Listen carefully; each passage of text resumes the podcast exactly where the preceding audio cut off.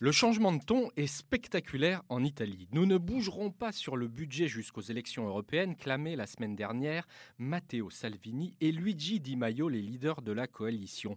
Nous sommes ouverts à une révision à la baisse de l'objectif de déficit, ont-ils lâché ce lundi. Est-ce à dire que la menace de sanctions de l'Union européenne porte déjà ses fruits?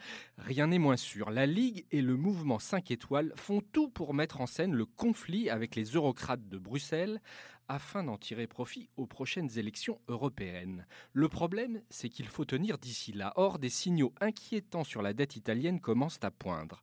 Une adjudication de bons du Trésor a notamment fait un bid la semaine dernière auprès des épargnants italiens. Et comme les investisseurs étrangers se détournent de la dette italienne, les autorités sont fébriles. On peut le comprendre. Elles auront à lever quelques 240 milliards sur les marchés l'année prochaine et les banques ne pourront pas tout acheter.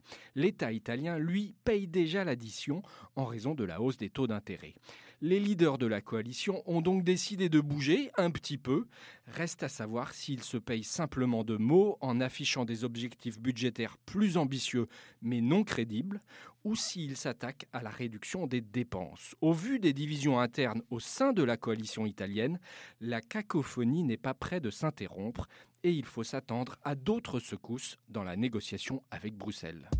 Retrouvez tous les podcasts des échos sur votre application de podcast préférée ou sur leséchos.fr.